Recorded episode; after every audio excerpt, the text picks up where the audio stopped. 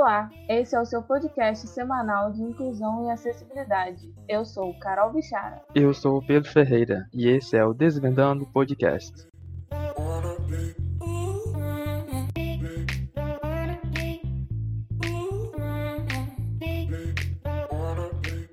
O tema de hoje é Tecnologia na Orientação e Mobilidade de Pessoas Cegas. A nossa convidada é uma amiga, estudante de Direito, Sara Marques. Sara é graduada em Análise e Desenvolvimento de Sistemas e mestre em Ciência da Informação. Ela é analista de Tecnologia da Informação no Instituto Federal Fluminense, tradutora e diretora de Administração e Finanças da Organização Nacional de Cegos do Brasil, a ONCB.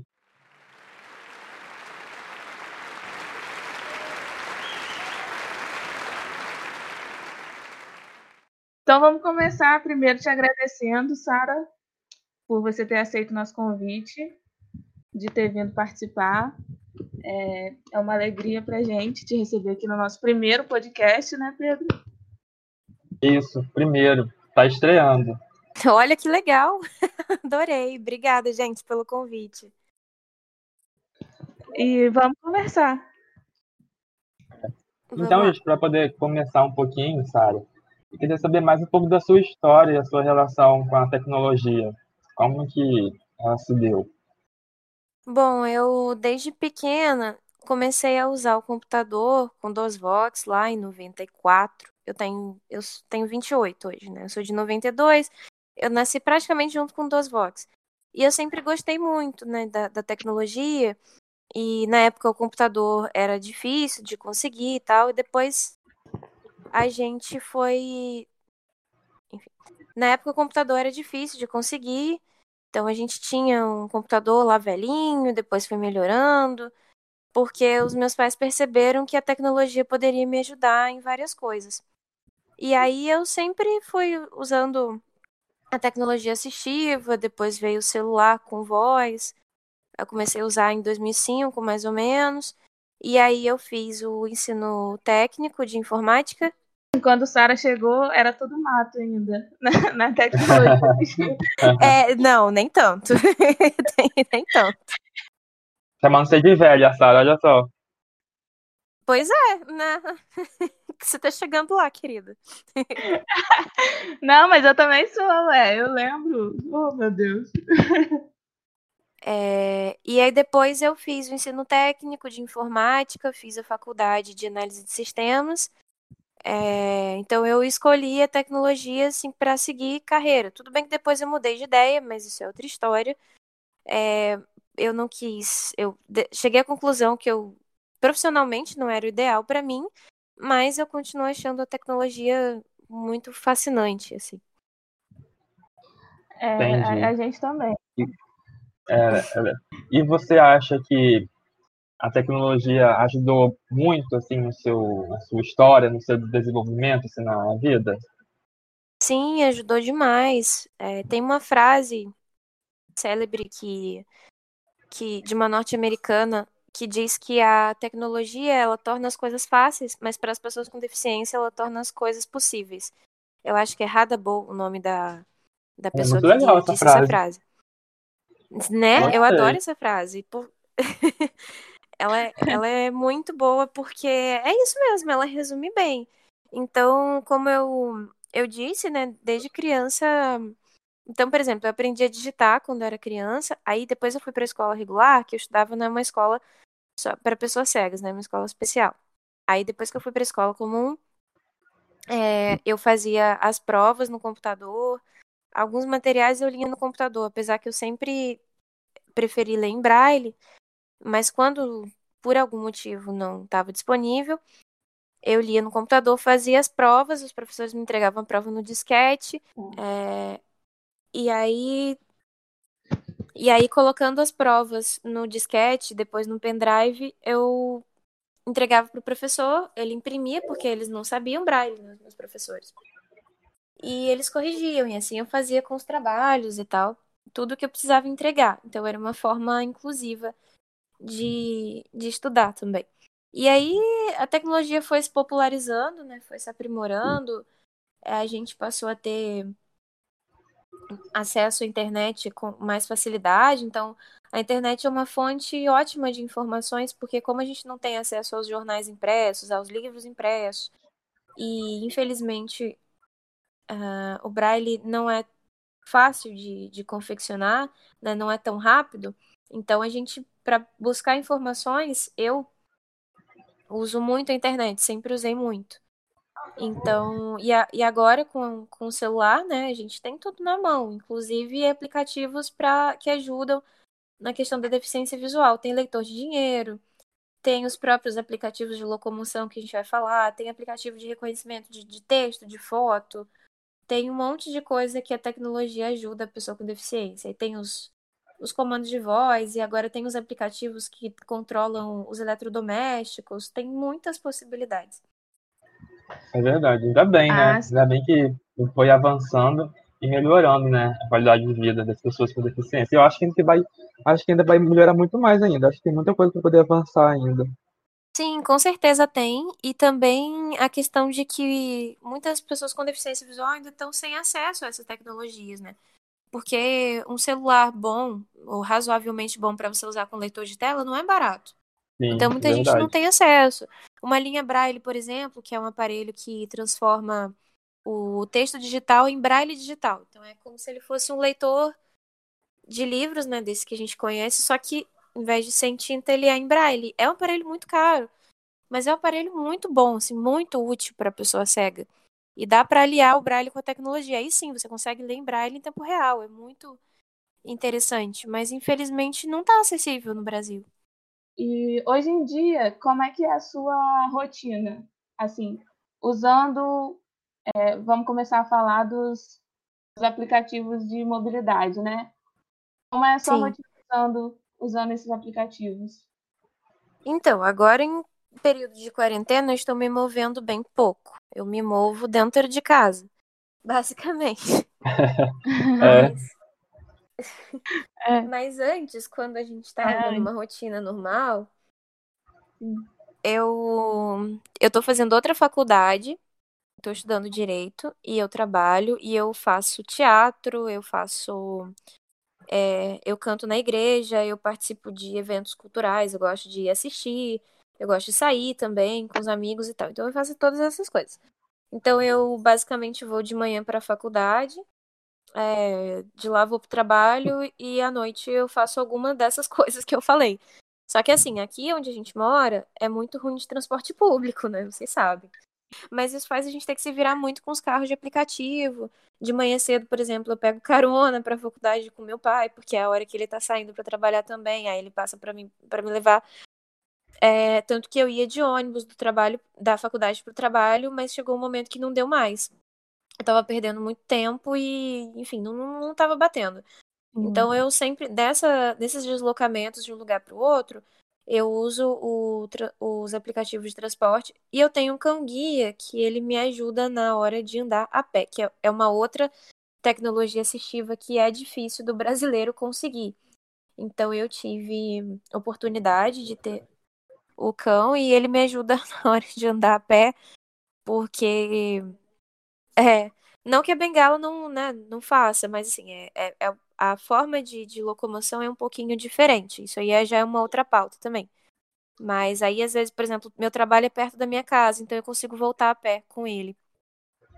Sim. E essa a sua rotina com os aplicativos é totalmente independente. Por exemplo, você chama um carro Sim. E, e aí você mesmo espera sozinha, você manda mensagem para o motorista. É, eu, Sim, eu espero. Geralmente eu mando mensagem para dizer onde eu tô, porque eu preciso que o motorista me encontre.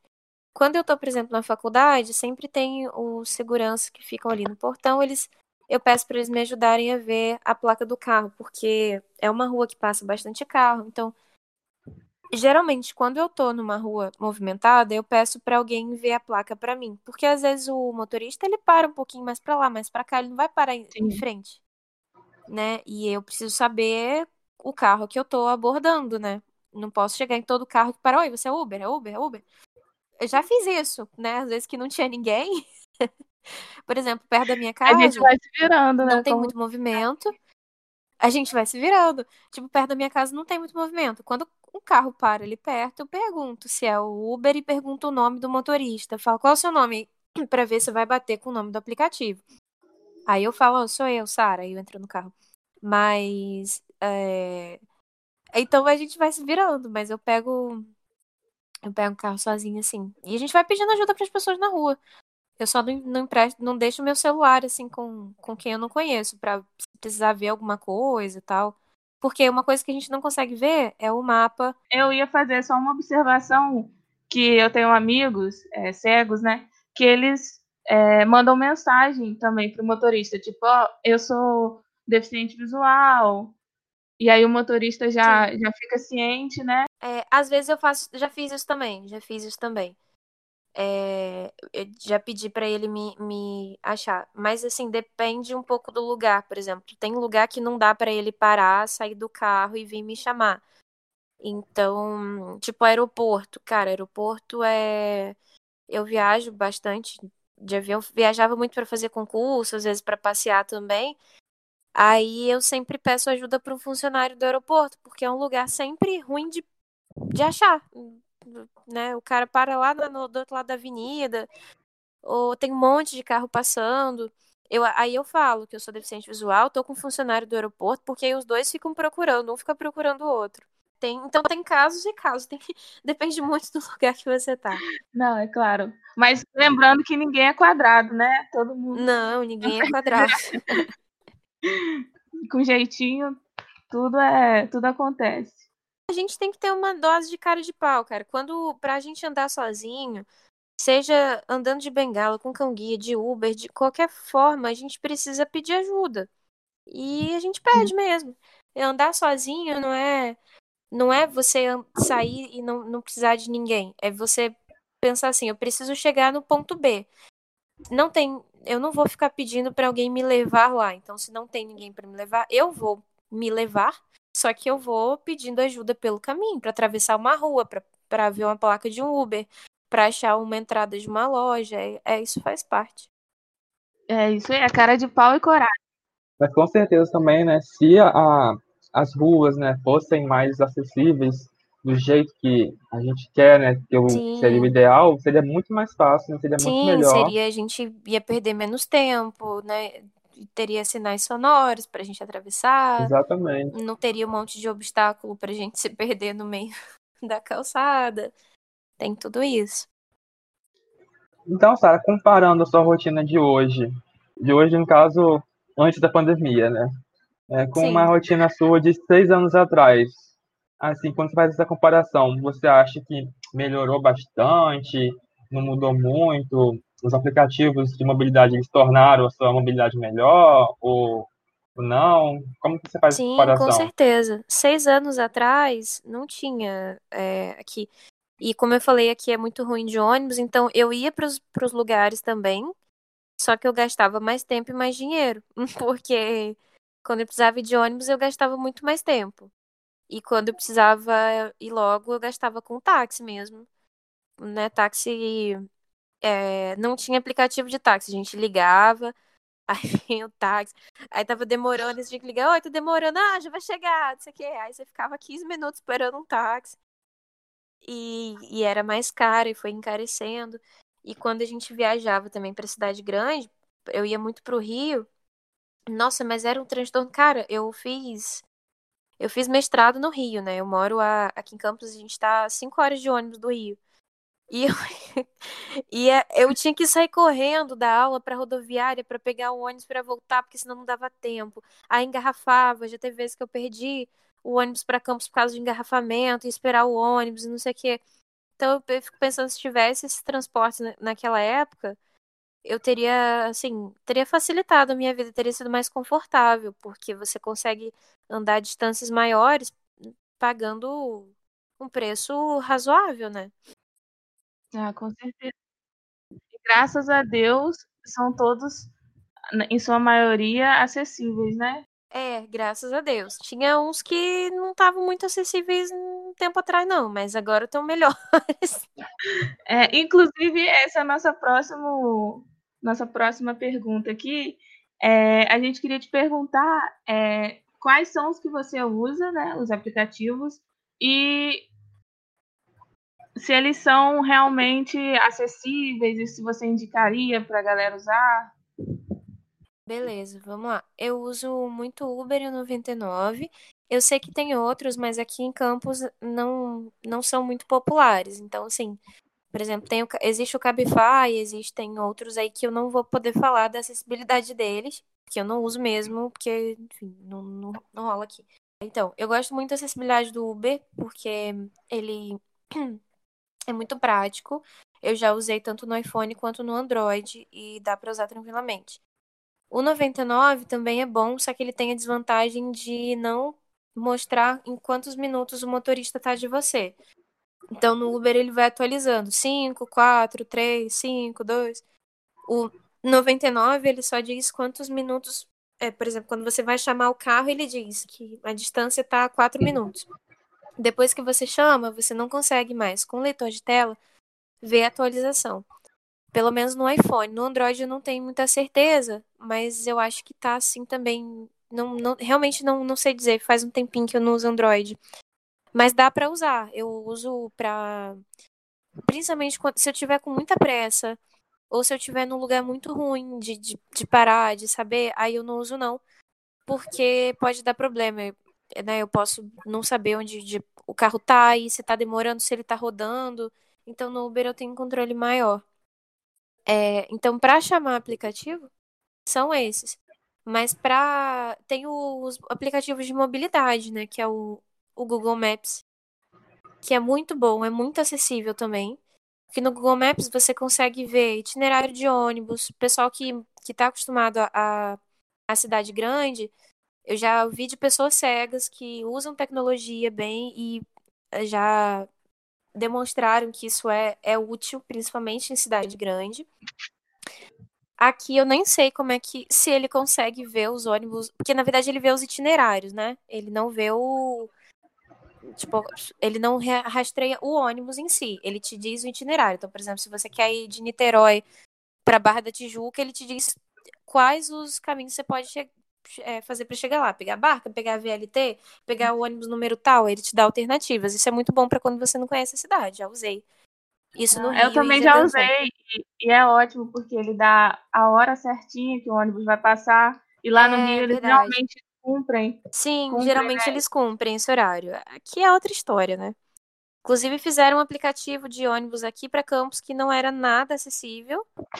É, não é, né? Não era ainda não. não é, né? Porque depois da quarentena eu parei de testar. Graças a Deus, né? Paramos todos de andar de ônibus. Paramos de todos, porque a gente não tem o que fazer.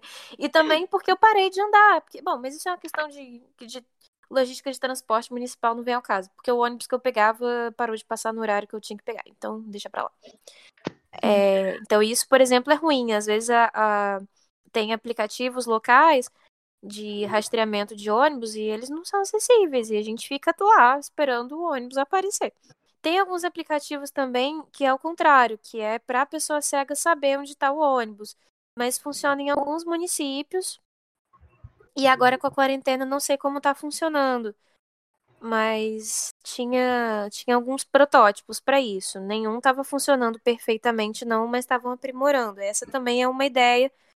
Só que aí vai depender do município, né? Fazer os cadastros, os motoristas cumprirem os horários, das empresas cumprirem os horários. Então, quando isso acontece, é muito bom. Né? Mas às vezes é difícil, principalmente no interior, né? E um outro também é o Movit, que também é para mobilidade urbana, para cidades grandes ele funciona bem. Ele também é nesse estilo aí do, do Google Maps. O Google Maps também te dá a navegação de do trecho a pé, então ele vai te guiando mesmo, que nem ele faz com o GPS do carro. Então, se você coloca que você quer ir para para Avenida 28 de Março a pé, ou sei lá, para quem não é de campo, se você quer ir para qualquer lugar, é, você põe o endereço e ele vai te dizendo igual ele faz com o carro, vire à direita na rua tal. E você vai. E eu já usei também, já cheguei.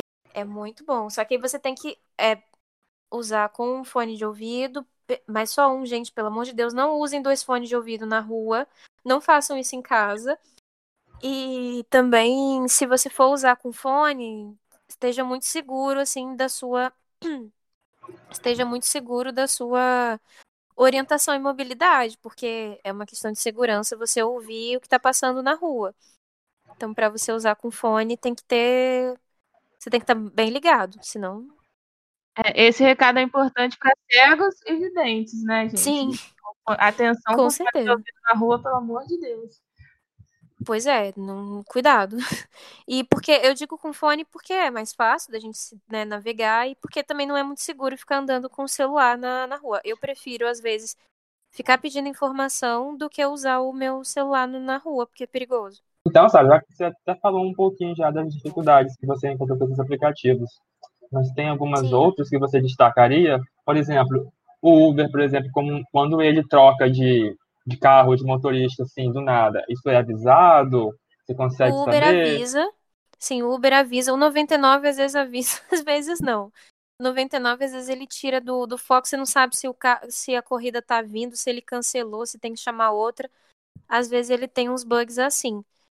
É, e uma coisa que o 99 tem e o Uber não tem é que o 99 fica escrito a cor do carro e, e o Uber não. E as pessoas que ajudam a gente sempre perguntam qual é a cor do carro, para elas identificarem sim. melhor. É, realmente, isso ajudaria bastante. Sim, sim, ajudaria sim. É, a, avaliação, às vezes pro, no 99 ele é um pouco mais complicado de você avaliar o motorista, no Uber isso é mais fácil de fazer.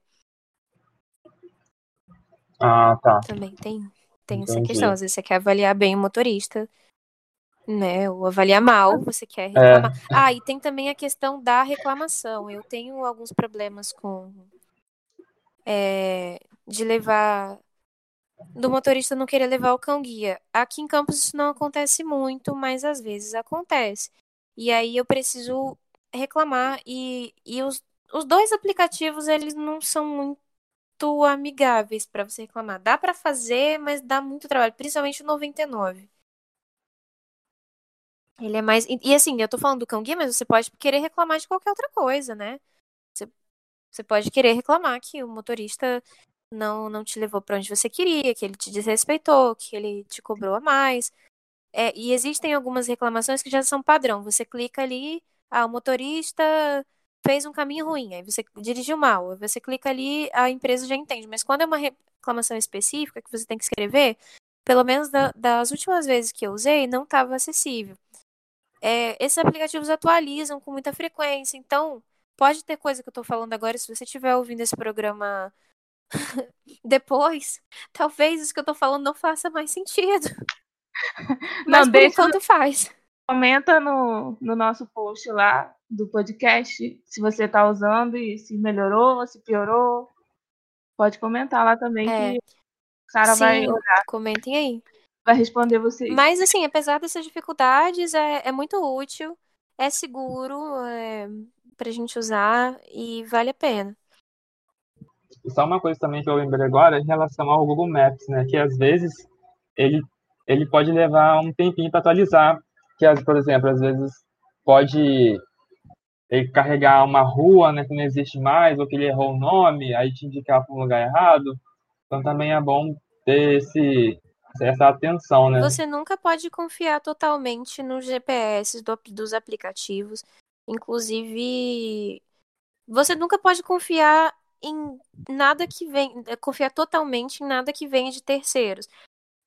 Nem pessoas, não porque elas, não porque ela necessariamente está com má intenção, mas às vezes ela não sabe o caminho. Às vezes ela não entendeu, ela acha que sabe, ou ela, né, tá, tá perdida. Então a gente tem que confiar, mas a gente tem que ter o nosso próprio senso de direção. Inclusive dentro do, do, do carro também. Se você está inseguro, coloca o seu GPS para funcionar. Também. Você pode usar o próprio Google Maps. Tem o. É, acho que de GPS que eu conheço é o Google Maps mesmo. Tem o Waze também. O Waze, o Waze para celular eu nunca usei, mas é, para acessibilidade. Tem o Lazarilho também, dizem, eu nunca usei, mas eu conheço gente que usa o Lazarilho para GPS. Então você pode usar também para ver por onde que o carro está indo, quais são as ruas, se é aquele caminho mesmo que você confia. Se você estiver no ônibus, também pode usar ele para saber em que local você está.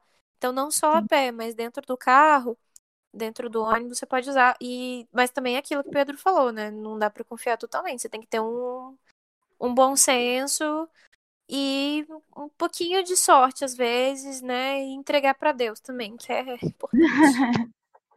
entregar para Deus. Então, Sara, para a gente terminar aqui a nossa conversa, né? Eu queria que você desse uma dica, umas dicas, né? Pode ser mais de uma, para quem está começando, para pessoa cega ou baixa visão, né? Que está começando agora a querer ser independente, a querer andar sozinho, e para aquele vidente, né? Amigo, que familiar, né? Que quer ajudar que quer estar tá ali junto, mas sem ser muito evasivo também. Legal, legal. Bom, é, o ideal é que você tenha uma pessoa que te ensine até as técnicas de orientação e mobilidade. É, se você não tiver essa pessoa à disposição, né, numa, numa instituição aí mais próxima e tal, procura aprender com outras pessoas cegas. É, pessoas que você perceba que são de confiança, que andam sozinhas, de bengala, que ou, ou com cão-guia, né? Mas se você está aprendendo a andar sozinho, o ideal é que você comece pela bengala, mesmo que você queira ter um cão-guia, mas você precisa treinar a orientação e mobilidade. O que, que é orientação e mobilidade? Então, por exemplo, na rua, você tá é, a noção de se você está andando reto, se você está desviando muito para a esquerda ou para a direita, ter noção de quando você chegou numa esquina, quando você está num espaço muito aberto ou conseguir ouvir na hora de atravessar a rua. A gente pede ajuda para as pessoas, mas como eu falei, também não dá para confiar totalmente. É... E pegar, começar por lugares conhecidos, de repente no seu bairro, ir com alguém que você conhece para ir te para você se familiarizando com os caminhos. Por exemplo, eu quero aprender a ir daqui para o meu trabalho a pé ou de ônibus. E eu tenho medo, eu vou pedir para alguém ir comigo para e me dizendo o caminho. Olha, tem que atravessar tantas ruas aqui, depois do próximo de três quarteirões eu vou virar à esquerda, depois eu vou chegar no ponto do ônibus, e aí cada caminho ele vai ser diferente. É, mas assim, é importante que depois você possa fazer esse caminho sozinho. E aí você vai pedindo ajuda pelo caminho. Quando você não souber para onde ir ou precisar atravessar a rua, que é importante pedir ajuda. E aí você segura no braço da pessoa e vai. E sem medo, medo a gente vai perdendo aos poucos. E aí você pode usar esses aplicativos, né, para te ajudar. Se você quiser ir de, de carro, você chama um aplicativo. Se você quiser ir de ônibus, você aciona lá um GPS e pede ao motorista também para te, te ajudar. A gente pegava antes de ter o GPS e, e às vezes quando o GPS não é confiável, é, é assim que a gente faz. A gente entra no ônibus e fala, motorista, me, me avisa quando chegar em tal ponto, e pede também pro passageiro do lado: você vai descer antes de tal lugar? Você me avisa quando chegar, por favor? Porque o motorista pode esquecer. E o passageiro também. Daqui a pouco se pergunta: falta muito? Tem essas dicas assim. É, e pro vidente que, que quer ajudar? Sim, e pro, é, e pro vidente é não ficar dizendo pra pessoa cega que ela não pode, que é difícil, que ela vai cair, que ela vai morrer, que ela vai, sabe? Porque é, as pessoas dizem isso, porque senão você vai estar tá deixando a pessoa com muito medo e com insegurança. E a pessoa cega ou com baixa visão, a pessoa com deficiência, precisa de autonomia para fazer as suas coisas. Imagina se eu tivesse que fazer faculdade, mestrado no Rio, viagem, concurso e tivesse que depender de alguém para me levar. Eu não ia fazer nada disso, eu ia ficar em casa esperando o tempo de alguém. E as pessoas têm mais o que fazer do que ficar me levando de um lugar para o outro. Né? Elas têm as suas próprias tarefas. Então é muito importante que a pessoa cega tenha sua autonomia. Se, se eu quero ir no lugar, eu, eu vou, eu vou a esse lugar, eu não vou depender de uma pessoa.